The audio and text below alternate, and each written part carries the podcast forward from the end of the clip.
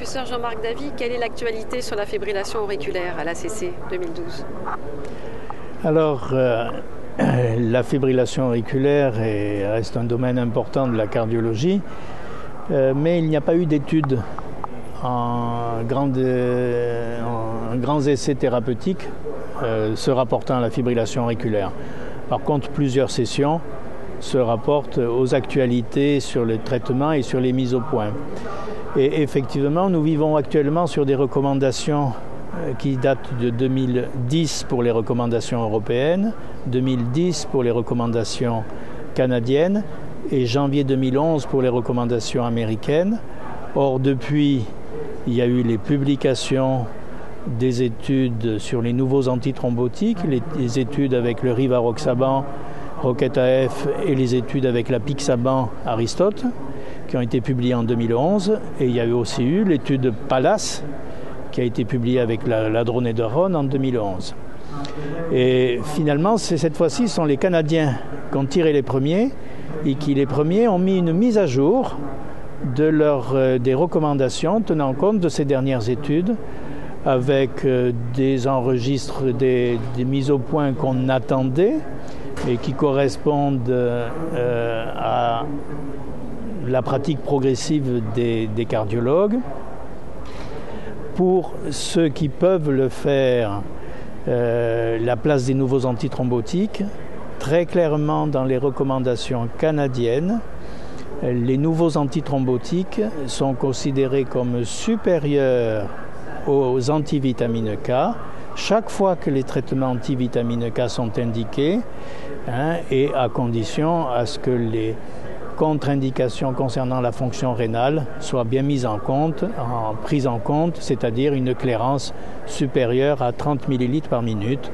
pour le dabigatran et pour le rivaroxaban, qui sont les produits disposant actuellement d'une AMM. Nous ne pouvons pas en disposer en France, puisque même si les AMM existent, il n'y a pas d'accord sur la transparence ou sur les prix permettant de les avoir euh, à disposition en routine pour nos patients. Donc les recommandations canadiennes sont intéressantes pour dire que indiscutablement ces nouveaux antithrombotiques seront supérieurs dans toutes les indications. Concernant le risque thrombotique, les recommandations canadiennes utilisent le critère de Schatz, donc le critère Schatz-Vasque n'est pas plus utilisé en 2012 qu'en 2010 ou 2011 par les Canadiens, mais de façon intéressante, pour les chats à 0 ou à 1, ils reprennent les trois critères euh, qui sont apparus dans le chat vasque, c'est-à-dire le sexe féminin, l'existence d'une coronaropathie et un âge entre 65 et 75 ans. Et il montre bien que lorsque le SHATS est égal à 0, hein, mais qu'il existe deux de ces trois critères, à ce moment-là, il faut pouvoir proposer de préférence un traitement euh, antithrombotique, antivitamine K et plutôt donc les nouveaux antithrombotiques chez les patients porteurs de fibrillation auriculaire. Deuxième volet qui apparaît dans les recommandations, c'est euh, le, traitement antiarythmique avec euh, donc les mises au point euh, qui découlent de la publication de l'étude de Pallas. Dans les recommandations canadiennes,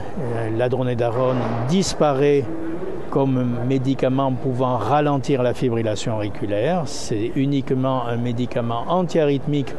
pour contrôler le rythme, mais ce n'est plus un médicament pour contrôler la fréquence. Et puis, euh, pour contrôler le rythme, l'exclusion de la dysfonction ventriculaire et de l'insuffisance cardiaque est affirmée, mais par contre, en l'absence d'insuffisance cardiaque ou de dysfonction ventriculaire, la dronédarone est à égalité avec les autres antiarythmiques de classe 1 ou avec le sotalol. Et ceci confirme l'attitude des autres pays euh, occidentaux en dehors de, la France, où la dronédarone est toujours commercialisée et remboursée, alors que la France a suspendu le remboursement au 1er janvier euh, suite à l'étude Pallas. La France apparaît donc isolée dans cette attitude.